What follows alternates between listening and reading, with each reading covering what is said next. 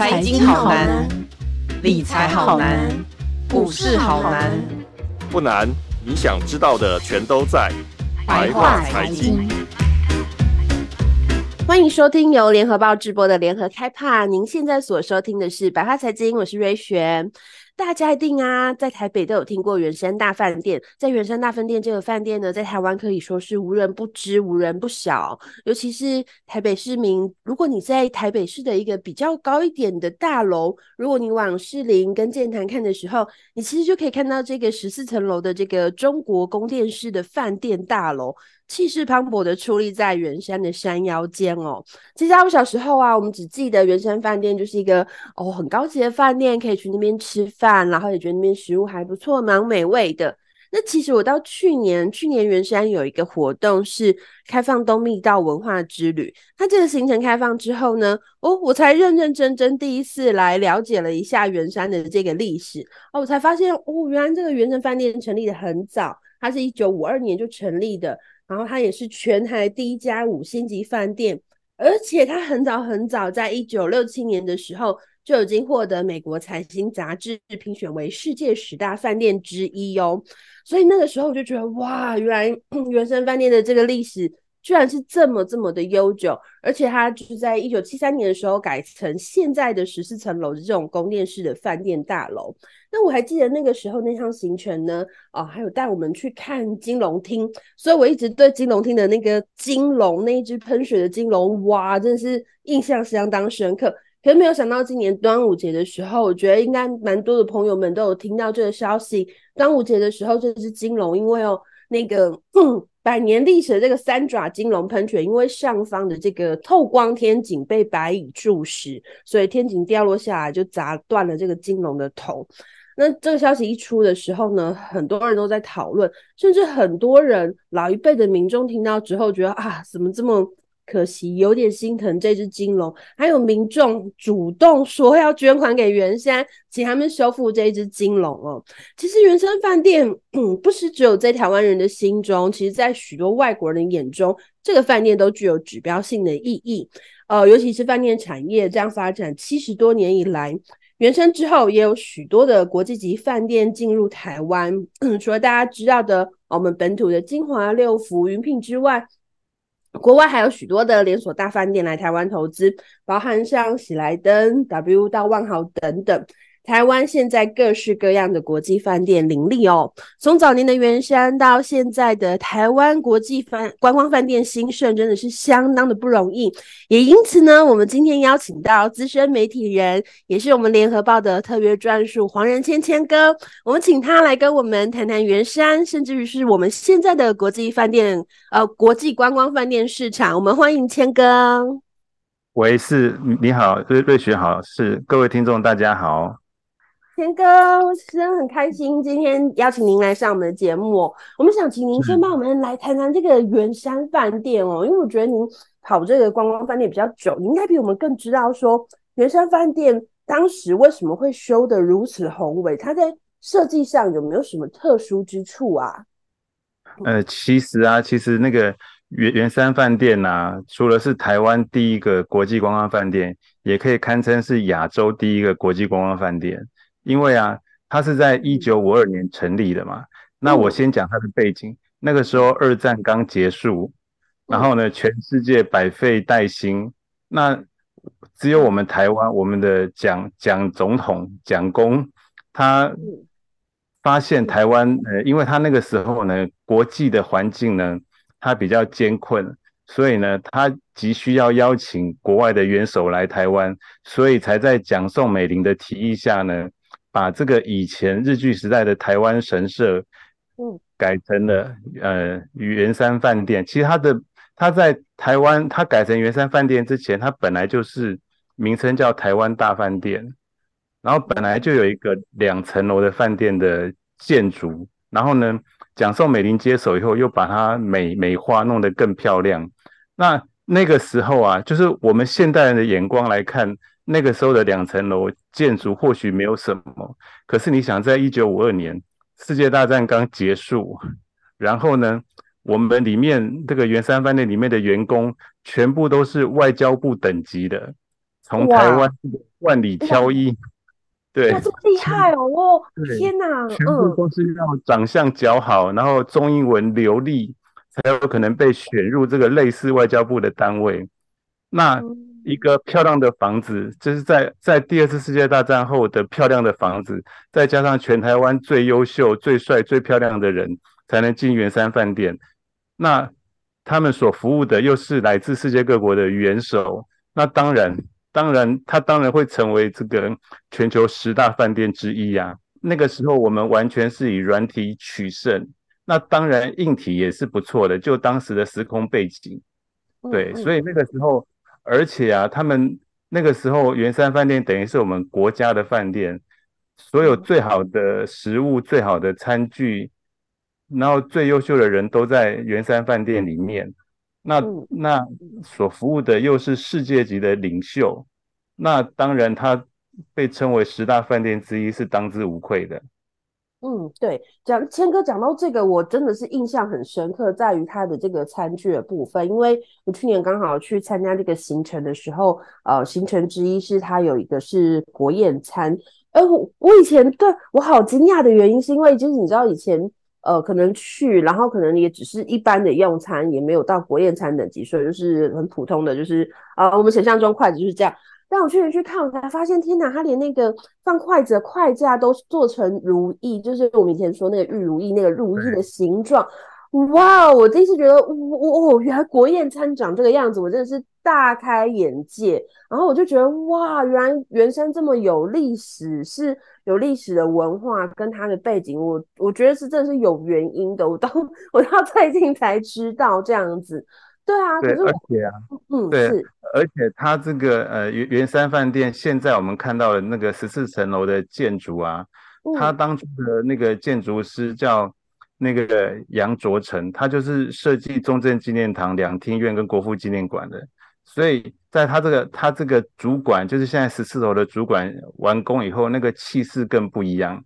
然后他的这个主管后面就是我们神龙所在的金龙厅，就是以前的旧的圆山饭店，再加上新的前面的这一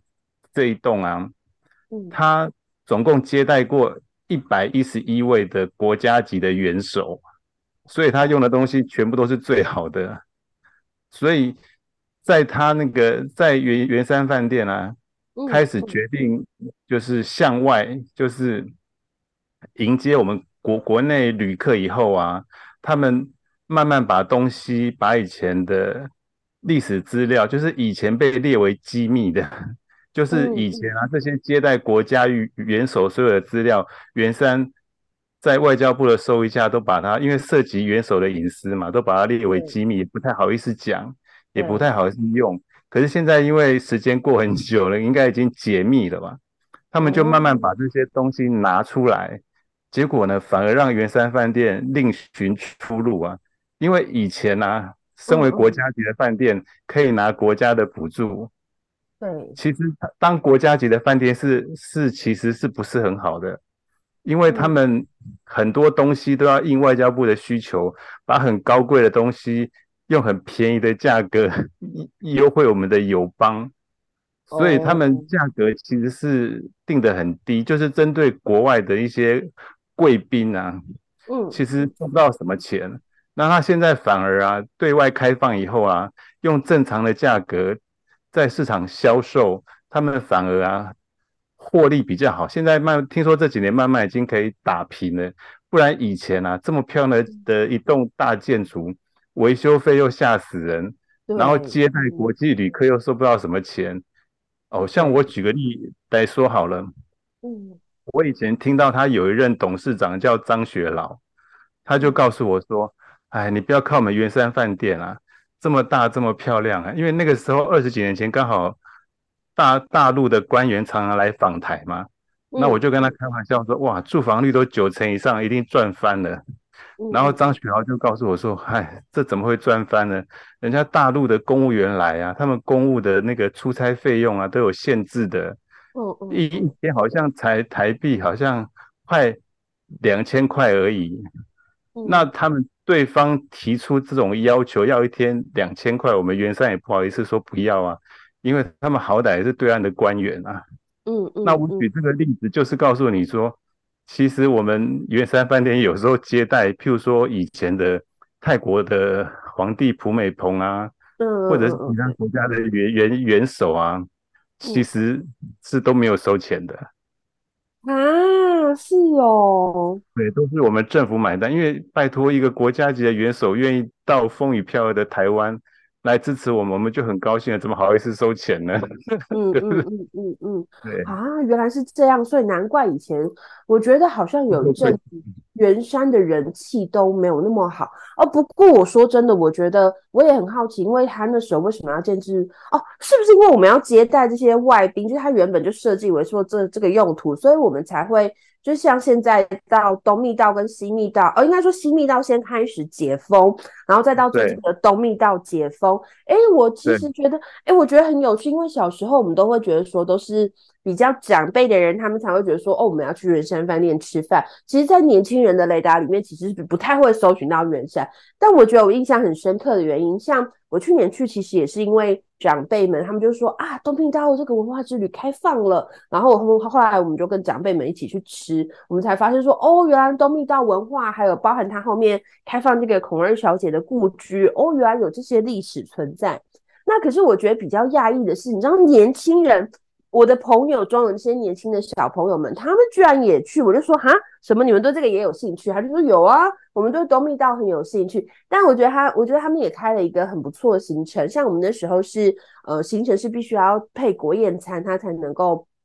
有这个东密道的导览，那他们好像后来还开了一个，是你们可以晚上就是到那个呃，好像可以到他们的 bar 还是什么，就是用稍微便宜一点的价格，就是你可以参观东密道，然后可以再去他们的 bar 喝个小酒这样子。哦，我才发现，天哪，这一招真的蛮厉害，这个形象方式是蛮厉害的。那我们当时建这东西东西密道是有什么样特殊的历史？是不是就像我刚刚提到的说，就是因为要接待这些国外的元首啊？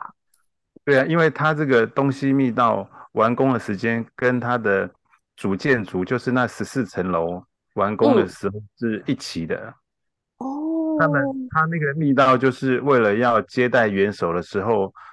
如果这个大陆突然发动攻势，要护送这些国际的元首逃跑。对，其实他逃并不是给蒋总统自己用的，因为蒋总统会从总统府逃，不会从原生饭店。他这个专门是为了那些国际的元首，要保障他们安全啊。那至于东西密道，它那个西密道啊，是有那个溜溜滑梯的，对，然后比较好玩。然后那个东密道是比较有看头，因为东密道它可以连接到那个孔二小姐，就是圆山饭店的前总经理的家，你可以看到他的一些餐盘啊什么的，还蛮有意思的。还看到他的房子。其实根据圆山饭店告诉我说。他们东西密道开放以来啊，你猜他们已经接待过多少人了？啊，我要猜猜看，我要猜看，因为我就是哎，西密道，我西密道倒是没去过，是东密道有去过，但是如果两个加起来，我决定很多啊，因为我还有亲戚们，他们就说，他们说因为东密道需要钱，所以他们想说他们暂时不去，他们先去了西密道，这样加起来有没有参观人数超过二十万人啊？有，我猜太多吗？嗯嗯嗯。已经七十万人了！哦天哪，两个密道加起来七十万。对啊，你看啊，你看他如果一个人随便收个两百块，你看就吸引多少人？那但是他们除了除了收参观费之外，因为他参观费都可以换纪念品的，其实也等于不用钱了。然后他他还搭配了你讲的国宴餐，还有那个东西密道的那个住房专案，确实帮他们带来很多生意，因为。你你知道吗？其实圆山饭店哦，身为台湾第一个国际观光饭店，嗯，它其实是嗯非常有嗯有价值的。那它以前就是专注于国宾跟国际的旅客啊，它它其实接待都是非常有分量。你仔细查一查，或我们听众仔细查一下，什么石油大亨洛克菲勒啊，阿拉伯的王储啊，哇，真的每个都是重量级的。那其实除了圆山饭店以外，第二个国际饭店，呃，第二个台湾人自己盖的国际饭店，嗯，就是国宾饭店。你看哦，国宾饭店最近才说他要 围绕杜根了，不做了。你看圆山饭店还在坚持，你就可知道这个圆山饭店它的历史价值真是超越它的硬体的价值。你看，连个东西密道参观人数都七十万人了，真的。所以它圆山饭店真是我们的宝贝啊！对对，所以对还没看的赶快去看，对，多多支持他，要让他活下来。你看，台湾的第二个台湾人自己盖的国际观光饭店台北国宾都已经撑撑不住了。你看，我们圆圆山饭店都还在。嗯，对，这倒是真的。就是，而且我觉得他现在的那个有一些行程比较多样化。所以我觉得，呃，如果对于历史文物是有喜欢的朋友们，是真的可以去看，因为它这个是附导览行程的，它呃，你真的是可以在导览之中可以了解蛮多的历史面向。嗯，而而且像像我自己啊，有的时候去圆山饭店，我不见得要去逛东西密道，因为因为圆山饭店它以前就叫龙宫嘛，它那个里面的那个雕雕塑的龙非常多，根据圆山饭店他们自己啊派派人数啊。嗯嗯嗯，数七天呢、啊，还数不完，数到二十一万只就数不下去了。他们估大概有二十二万只，对，所以，嗯嗯，对，所以你们去到圆山饭店吃完饭或者是闲逛的时候，你可能走一走，数数龙啊。然后你如果喜欢跟龙合合照的话，你可以找个点，因为它处处都有龙，你只要找个地方站着拍个照，跟龙在一起照，真的感觉是还不错。而且它的龙真的是。各式各样、各种姿态都有，它是真的是名副其实的龙宫啊。对，对，所以我觉得它龙真的是蛮活灵活现的。嗯，对啊，因为我我有时候看一些 YouTuber 去圆山饭店吃个饭啊，然后就只注重太大的食物，它虽然它食物都好像感觉不错啦，也很有历史感，但是其实它更有价值的是它的那些装潢、雕刻还有家具，真的很不一样。嗯嗯嗯嗯，对。然后谦哥刚刚谈到龙啊，我们就很想来跟谦哥请教，因为之前的这个金龙厅，然后这个仰天长啸的金龙，其实很多人都有见过，所以请谦哥来跟我们谈谈这只金龙的历史，为什么当初它会进入到圆山饭店，成为金龙厅的标志？那现在修复情况如何？还有听说以前有电影有在金龙厅取景过啊？嗯。其实他他这个金龙啊，就是从他的在日治时代啊，在一九零一年盖那个台湾神社的时候啊，那个时候他还没进进去，他是在到一九一九年的时候啊，他是有一位在台湾经商一个很成功的日本商商人，叫做那个管野弘六啊，他捐赠给台湾神社的。然后这只龙啊，比较特别的是，它是。三爪的喷喷水铜龙，因为它本来是台湾神社的一个花园的造景。那你你也知道，我们中国的龙一般都是四爪或五爪嘛。那个以前皇帝五爪金龙，然后它为什么会三爪呢？是因为那个时候我们中国的龙文化是在那个唐朝的时候，你知道吗？唐朝龙他们还没发展到这个四爪五爪，唐朝龙只有三爪。然后那个时候，日本派了很多遣唐使去唐朝学嘛，所以他们就学回了的龙是三爪龙，所以一直到现在啊，日本的龙的雕刻很多都是三爪的。然后呢，这个原本在台湾神社的龙呢，嗯，当然就是因为历史的变迁啊，然后后来历经二次世界大战嘛，然后我们的那个神社，也就是后来的台湾神宫。也都没了嘛。对，有有的是因为腐蚀，有的是因为好像坠机被，然后整个神社被烧烧烧掉嘛。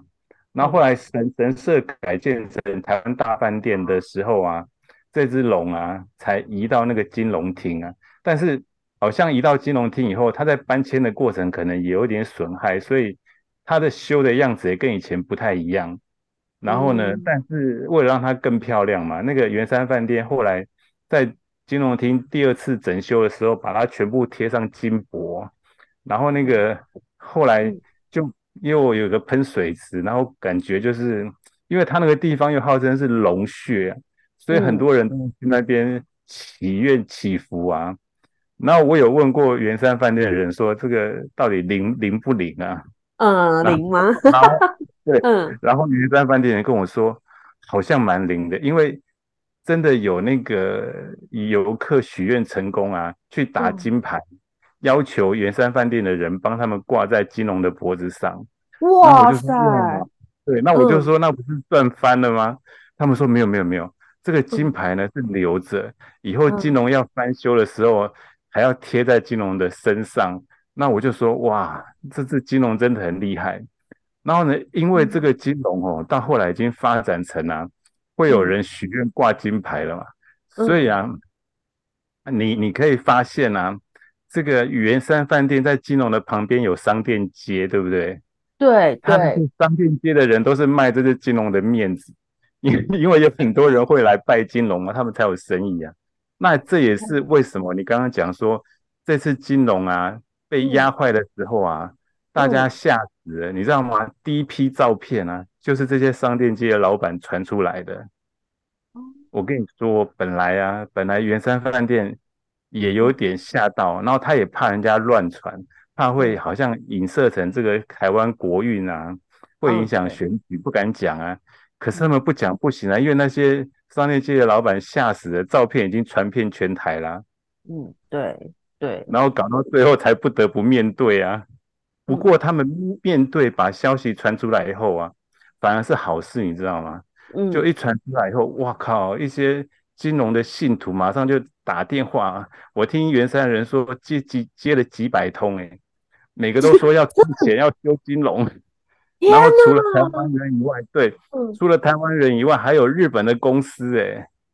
很原来这个这只日本神龙在台湾的日本商界也很有名，哎，还有那个日本公司全全包了，结果现在呢变成原山自己很伤脑筋，他现在只是初步的修复，把他的样子稍微拉拉，哎，什么？稍微的修一下，他们现在还安排第二阶段，要修旧如如旧。对，因为因为呢，想要参与这个金融修修复的公司真的太多了。嗯，嗯，所以他们这个原山既高兴又有压力，怕修的这个大家不不太满满意就不好了。哎、欸，这倒是真的，因为我昨天就是有在哦，我们要录音之前，我其实有在稍微 Google 一下，就是最近这只金龙的状况哦。听说第一阶段已经是修复完毕，现在要进入第二阶段。然后但那个就是又传出说，其实，在金龙金龙断头的前两天，就有员工梦到说。金龙说他不喜欢待在现在这个身体里面，这个不是原来的样子哦，我觉得很有趣。我觉得这是金龙，其实呃，如果我们用一般就是我们年轻人眼光来看的时候，只是觉得哇塞，它是一个很漂亮的，就是有贴上金箔，而且还有活灵活现的一只金龙。然后它摆在那个金龙厅，我们只能从一个比较艺术的角度去看它。但其实我觉得它真的在老一辈的眼中，它其实已经是一个。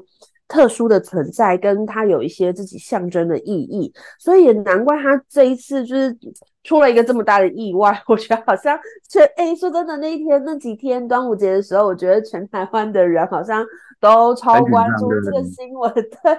原来它有这么多意义呀、啊，原来是这样。嗯，对呀、啊，你你不要说别人，因为我以前在采访的过程当中，就常常看到那一只龙，我看到别人在那边拜，我偶尔也会站到前面去念一念。所以他头断了，会 不会吓到嘛？对啊，哎呦，只要是台湾人，对，看到有人在拜，也都会跟跟跟着去许个愿，对呀、啊啊。那我真的对金龙有点不太尊敬，因为我那天那时候去看的时候，我想说，他真的有人就把它当许愿池，其实里面是有一些就是钱币丢在里面的，我就看看，我就哦，啊，我太……你没有注意看，你如果再更注意看，他脖子上还挂那个金牌嘞。啊，真的哦，然后我对他太不尊敬了，对 真是抱歉，金龙。而且你看，他从一九一九年到现在，然后二零二三年一百多年，然后那个时候神社因为这个那个二次世界大战被被飞机，好像是不晓得是被炸到还是他们自己的飞机坠毁，整个大火把神社给烧了，这个这个金龙都没有事，活到现在，你就知道他真的也算是很厉害的。所以，呃，哎、搞不好我其实突然想到，我觉得，我觉得圆山可以考虑把那个金龙的修复过程拍成影片，因为我觉得其实是很有趣的。尤其是我觉得，像有时候我们在看一些，呃，特殊的历史文化，像 Discovery 或是现在的国家地理频道，有时候会帮台湾记录一些这个历史的修复过程。哎，我其实对金龙修复，我其实也有点期待耶，就是不管它是不是修成以前的样子，或是或是他最近的样子，我觉得都好。可是我觉得像他们也有在演绎，要找一些，比如说日本的这个修复。我对于日本的一些古迹的修复，因为有时候刚好去日本玩的时候，它有一些古迹的修复，其实我觉得是很惊讶，因为他们的那个师傅的工是很细致的，尤其是他们有一些特殊的这些文化的，嗯。建筑物，他们都会需要特殊的这些修复师傅，所以我觉得我也好期待，希望那个金龙真的可以找回他喜欢的样子。嗯，这个不管是嗯，这就是不论从历史面或者从实际观光面啊，这这，因为他他这只龙啊是名副其实的日本神龙啊。那个我们台湾的观光市场啊，以前啊，日本观光客一直是占大宗。然后，因为日本观光客他给的这个房价高，而且日本客人又很有品，对房间的破坏很低，所以我们台湾的国际观光饭店都很喜欢日本客。然后最近呢，可能是受到疫情的影响，然后再加上日币贬嘛，日本客人来的少啊。其实有很多人心里就在想说，呃，尤尤其是观光界的，都希望说，哎，这只日本神龙啊，修复啊，可以变成台日的一些观光业的大事。再一次看能不能吸引日本观光客的眼球啊，让他们来台湾看看这只百年神龙，为台湾多带点日本观光客啊。嗯，可是他们有有预期大概要修多久吗？我觉得啦，我觉得至少第二阶段要完成，至少要一年，因为他们听说还要找一些历史的资料，因为他这个日本神龙虽然是。一个日本的商人捐的，但是他负责制作的是当时的一个在日本总督府的技术官僚做的，那只是不知道设计图还在不在，但是他们有找到他以前的样子的照片，他是仰仰天喷水，不是像现在斜的，而且他的须啊，以前是往后的，不像现在往前，因为他的须须往前也怪怪，但龙要往上的时候，须须怎么会往前？对对对。以前修的不仔细啊，所以他们这一次呢，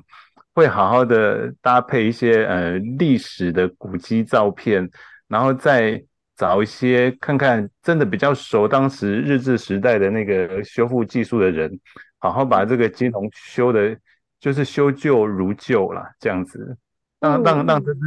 金龙啊觉得舒服一点，真的，不是不舒服，对。对啊，希望他也可以，希望金龙自己也可以找回自己原本的样子。对啊，我们都好期待。那刚谦哥，你有谈到就是这个，哦，他是我们。呃，圆山是我们第一家的国际级饭店嘛，所以我们在跟您谈圆山之外，我们也要请您来帮我们看一看我们最近台湾的国际观光饭店的发展。尤其是其实前两年，我觉得在疫情的时候，因为全球各各自都是关在自己的国家没有出来，所以感觉我们自己的国际观光饭店好像大部分都是。他比如说每年的那个年底有那个什么线上特展的时候，然后大家就会想说，哦，我想去住个饭店，然后会去买一些这些优惠券啊，或优惠方案等等。但其实慢慢这几年好像，呃，不是这几年，应该说去年到今年开始，哦，国际逐渐解封了，尤其是因为像我有跑科技嘛，像今年那个台湾的 Computex，呃，五月底六月举行的时候，哦，我发现今年真的来好多好多的台湾人，所以感觉我们自己的那个。观光的这一块好像也慢慢的开始在解封，而且开始迎接越来越多的外国客，所以我也想跟您请教一下，因为呃，从如果我们从圆山这个一九五二年这样七十年这样子。来看的话，我们台湾台湾的观光业是发展越来越兴盛，而且有越来越多的国际级酒店啊，像我刚刚也有提到万豪啊，或者是最近的 JR 东日本啊，甚至还有在阿里山的英迪格，他们都来台湾布局。我很想问问他说，为什么这些酒店他们都会想要来台湾插旗布局啊？为什么他们有没有哪家外资饭店，他们其实在台湾是砸钱不手软，最受市场关注的呢？对，那在在在讲这个题目前，我先跟跟你分析一下，因为，嗯、呃，其实啊，目前啊，我们的整个国际的观光饭店的市场是这样，就是一般来讲都是由我们的本地的业主啊，先投资新建硬体，嗯，然后这些本地的业主多半是在各行业，譬如说科技业啊，或者是建筑业啊。房地产开发业都很有实力的公司，他们先盖好以后呢，因为自己没有管理的 know how 嘛，所以他们就会邀请国际的观光饭店来管理。那国际观光饭店管理有个好处，就是因为他们有全球的订房系统，还有他们的点数交换系统。那他们多半可以，因为很多商务客平常在全世界各地出差嘛，他们会累积很多的点数。那有时候他们自己想放假，或者是自己出差的时候呢，也会用点数来换。那我们台湾的业主呢，请国际的券来管理的时候呢，他们就可以有边际的效应，吸引这些人来使用点数，甚至自己花钱。一般来讲啦。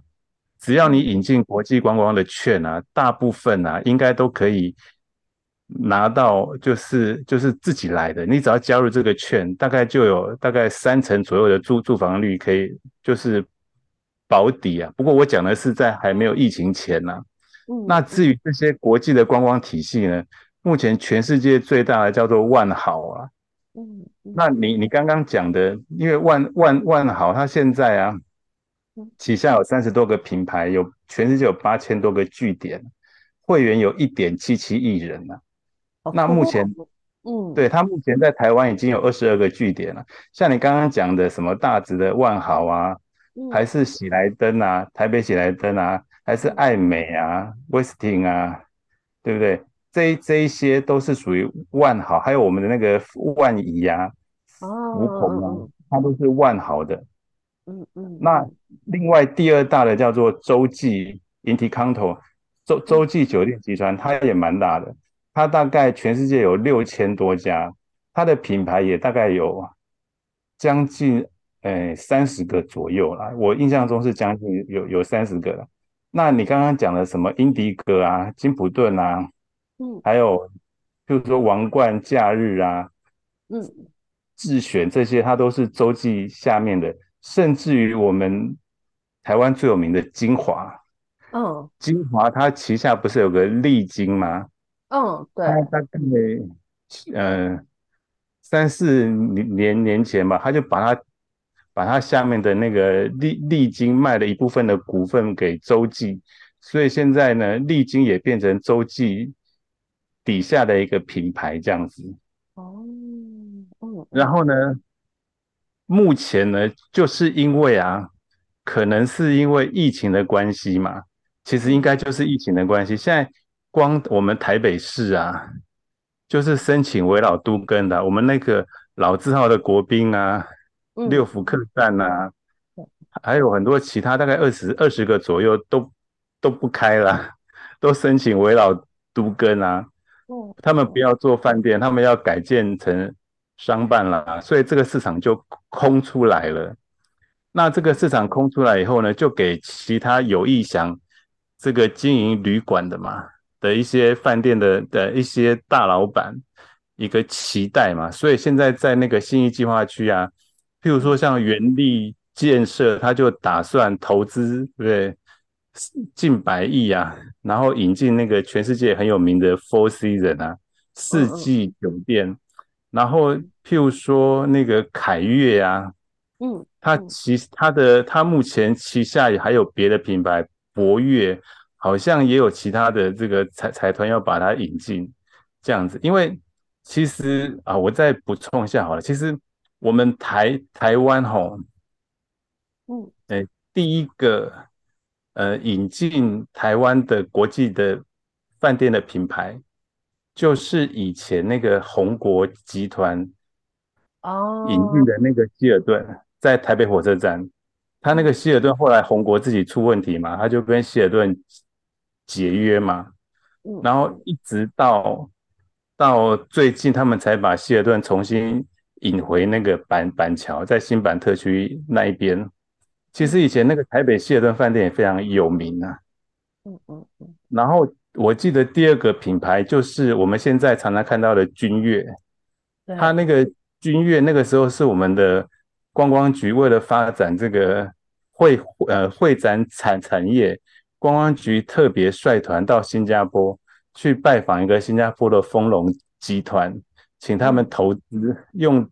台北市政府的地，然后他们出钱投资，投资完了再邀请那个凯悦集团来管理。他本来名字叫凯悦，然后后来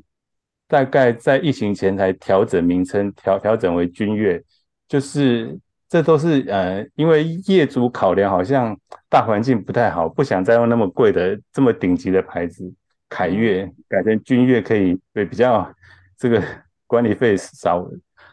可以可以少一点这样子，对。嗯，原来有这些历史，我觉得这个很有趣，我们以前都不知道，我们就走过去就知道哦，君悦哦，然后还有。什么喜来登啊，什么之类的，原来这些牌子都这么有这么多有趣的历史故事。过这些国际的品牌来台湾也有好处啦，帮台湾培养了不少人啊。你看，像现在台湾现在我们自有的品牌，譬如说像君品啊，然后精华下面的杰斯旅啊，还有老呃老爷酒店啊、福华饭店啊，这这一些饭店，它后来能够慢慢的起来。都是因为他们挖了很多，就是曾经在那个国际观光饭店品牌工作过的台湾人，然后呢，他们靠着这些台湾人这个分支散业嘛，他们把国际观光饭店的管理方式慢慢引引进，所以我们台湾的观光饭店才也越来越好啊。哦，原来是这样子，所以其实我们我们其实本土的品牌也挖了。很多其实就等于说，跟他们挖了人之后，就可以学的他们的一些管理的 know how，还有一些比较国际化的，不管是对待客人或是一些礼仪上的技巧，这样子。对，就是我们虽然在那个订房系统，因为他们国际的券真的很大，然后他们的点点数交换真的也是很吓人。我们虽然在国际的行销在券上面没有办法赢他们，但是我们在这个整体服务的提提升啊。有接受过国际观光饭店品牌训练的人啊，他其实对自己的要求是比较高，也可以让我们国内观光饭店的服务变好这样子啊。嗯，那我也想要就是跟千哥请教啊，因为其实您刚刚有提到说，其实呃饭店很多的人员是从这个国际酒店挖过来。那其实我们现在在现阶段这个时间点，就是也就是解封的时间。但其实我们在疫情期间的时候，其实全球观光都有许多严重的考验。虽然现在好不容易解封，然后嗯、呃，大家感觉就是你知道大家都飞来飞去哦，都可我们的一些饭店也都可以迎接一些观光客入住。可是好像最近这一段时间，台湾的饭店都在面对防务人手不足的情况。这这个情况有解吗？其实是这样子。其实啊，因为。在我们发生疫情前呢、啊，我们的国际旅客每年将近一千万是够的，然后呃是很多的，然后那个时候我们的防务人员也是够的，然后这一次真的是因为疫情的影响，逼得很多饭店呢、啊，他把他的防务人员给释放出来，说就是或者是就是之前或者是鼓励他们去做别的工作啊，嗯，然后呢。这些本来一辈子在饭店工作的人，突然被放出来以后呢，他们可能一时之间找不到工作，但是他们后来发现，哇，原来呃居家清洁啊、外送啊，或者是长照啊，这些人因为平常接受饭店的服务，真的清洁的专业技能没话讲嘛，两三下就被他们吸收了，而且他们在外面工作的收入比在饭店还多，所以。对，这些人就他们也都不想回去了，对不对？可是，可是我发现，我观察这些人在外面做了几年以后啊，哎，有些人适合当老板的就自己开公司了，不适合当老板的人也不会去开公司，但他们会开始找别的出路。嗯，然后我发现现在越来越多所谓的专业的那个客房清理公司。嗯嗯，所以现在，所以现在呢，我们台湾的饭店呢、啊，你只要营营营运状况正常的啊，他们都会透过外包的方式啊，把客房的清洁啊包给以前的员工出去的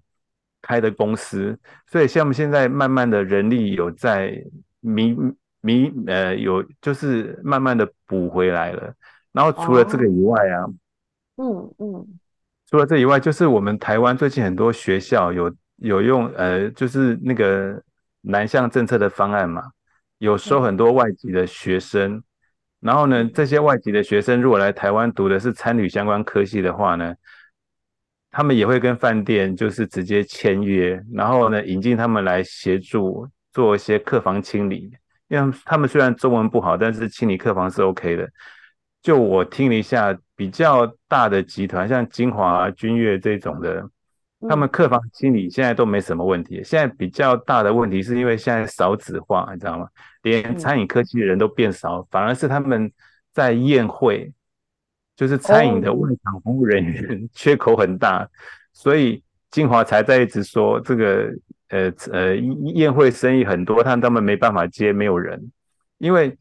清理客房不用会中文很流利，但是你在外面就是端就是服务这些婚婚宴的客人的时候啊，分菜讲解一下菜菜色的话，那些外籍的学生就真的没有办法了。所以现在比较大的问题是外场的餐饮的服务人员，然后他们内内场清房间的好像已经缓缓解了。对，嗯嗯嗯。对啊，其实真的我们在看饭店，就是很多的，对，确实就像天哥说的，我确实有发现，像那个呃，比如说朋友们还是有在一些，比如说结婚啊或什么的，他们在餐厅的时候，确实我会我会觉得那个好像也会听，就是在帮忙服务的人，他们超级忙碌，然后都就感觉人手不够，他们就必须要赶快一直上一直上，然后就。他接着就下去，就是准备下一道菜什么的，然后还要帮你分菜，然后分好之后就说：“哦，这大盘子拿走。”就我真的看他们一直手忙脚乱的。就就是以前婚宴的话，每一桌大概需要一点五个服务服务生，就是有一个主服务生，但然后他在就是菜要下的时候，他还会有一个人负责两桌或三三四呃三桌，他们在下菜的时候会帮忙把那些桌子上的盘子移一下。对，那以前至少都是一点五个人，现在可能一桌一个人都可能没办法了。这就一个人要顾两桌的感觉，那就很惨了，很累了。然后现在很多观光饭店已经就是跟这个主人家协协调说，我帮你上菜就好了，就不用一盘一盘分。对，一盘一盘分来不及了。对，所以现在缺人是事实，但是就是但是就长长期。来看的话，就是我们还是要适当的开放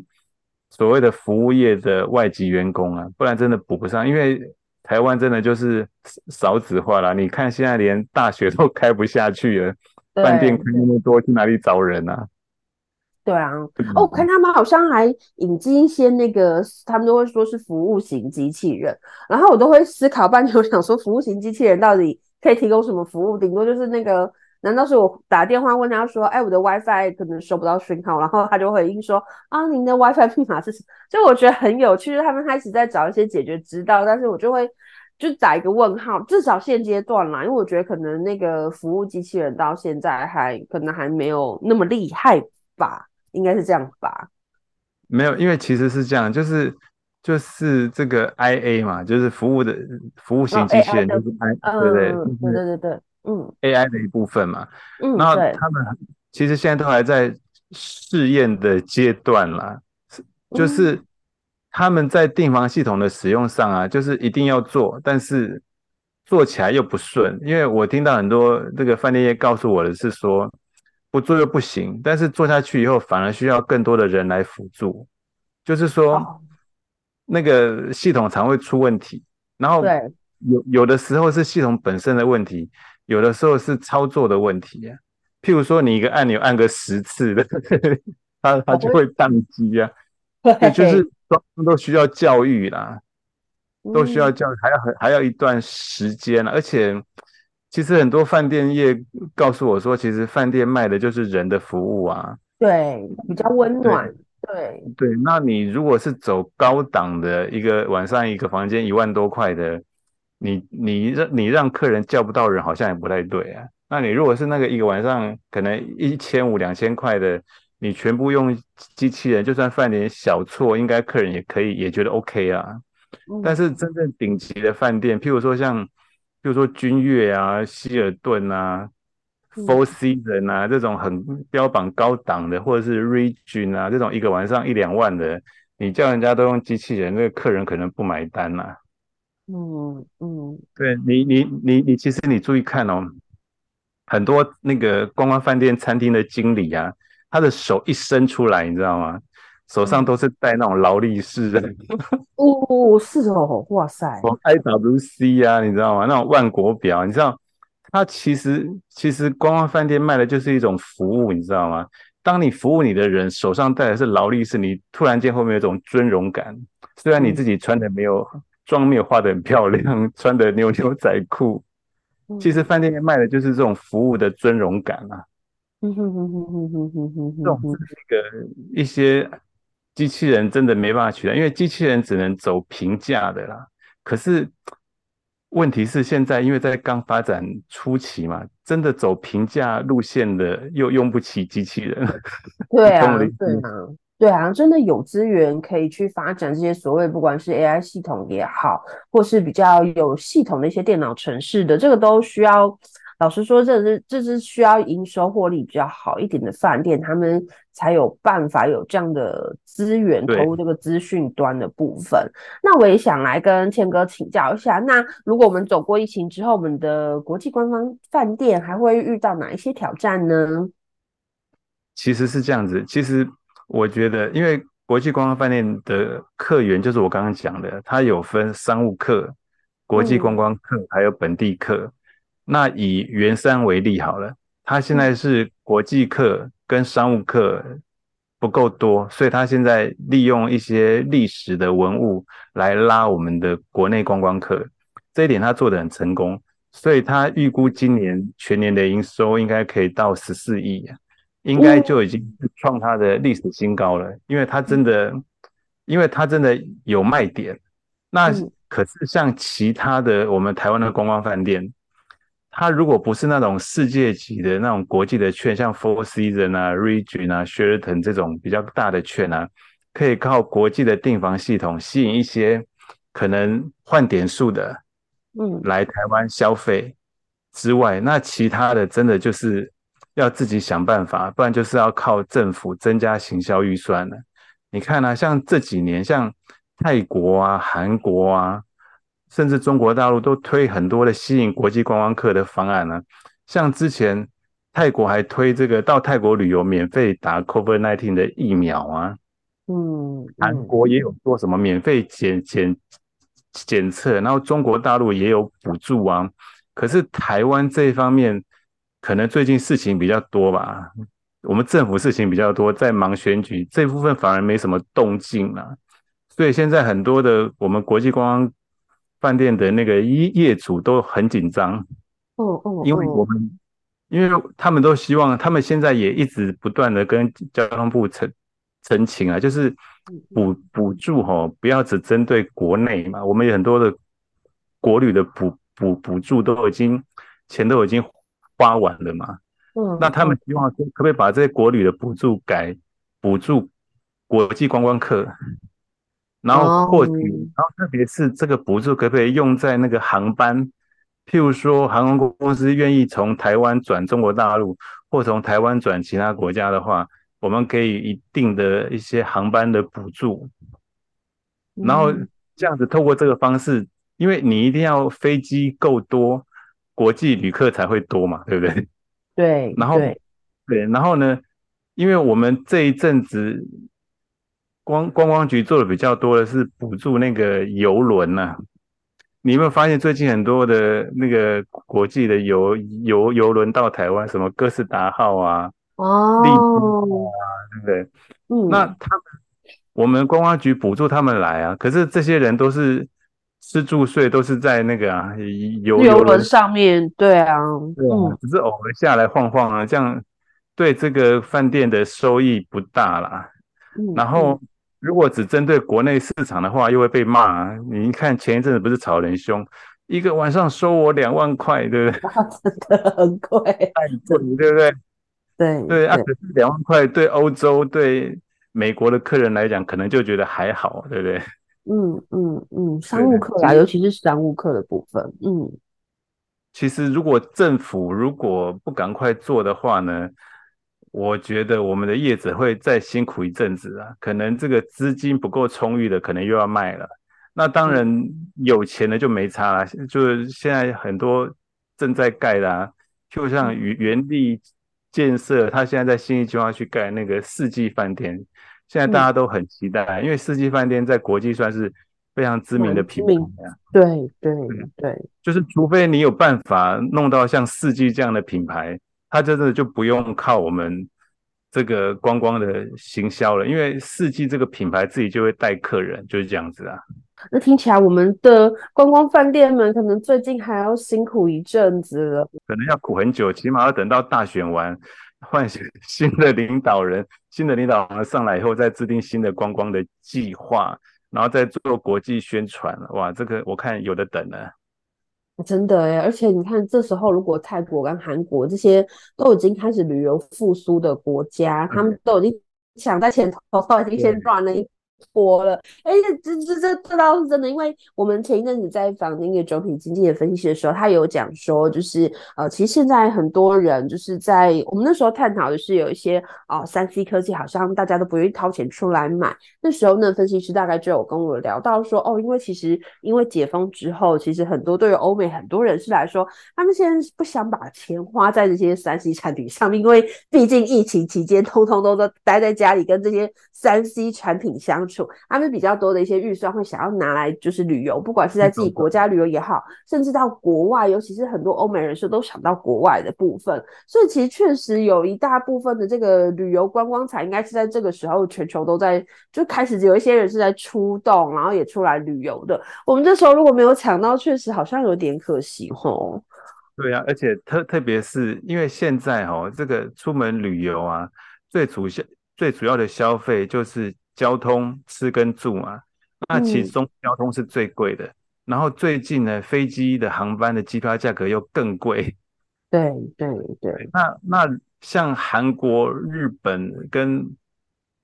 泰国，他们就会透过补助的方式，让消费者觉得说，哎，好像来我们这边玩比较没那么贵，就是变相的把帮他分摊一点机票的费用，他们当然就比较愿意去啦。嗯、那你看，像台湾。航班少又没有补助，你看那当然观光客来的就少很多啦。对啊，对啊，这样我觉得好可惜哦。而而而而且再再换个角度来看，全台湾也只有圆山有那么多历史故事，哦、其他饭店没有啊。其他饭店只能拼装潢、拼美食、拼吃到饱，对不对？然后现在很夸张，对让人家吃。你讲吃到饱，要让人家吃不饱就糟糕了。这倒是真的，这倒是真的。嗯，对啊，所以现在其实看起来，我们的观光产业目前就是开始慢慢的在复苏之中，但是确实在。未来半年或者是未来一年，可能要到总统大选之后，他们才能够慢慢的恢复。那我们也很期待我们的整个的观光业可以慢慢的重新真的是好起来。我觉得确实也，我们也应该要做好准备，尤其在这一波的这么多欧美人士他们开始在出游的这个过程之中，我们如果可以就是抢到这个观光财，我觉得也是一个很不错的哦。所以，我们今天真的很谢谢谦哥，今天谦哥跟我们来讲了好多，就是从人生的历史。到我们整个台湾国际观光饭店的这个市场，跟我们分享了很多。我们今天谢谢谦哥的精彩分享，也感谢大家收听这一集的百花财经。那我们下一周的百花财经再见喽，谢谢大家，拜拜，拜拜。更多精彩的报道，请搜寻 VIP 大 U 点 com 联合报数位版，邀请您订阅支持。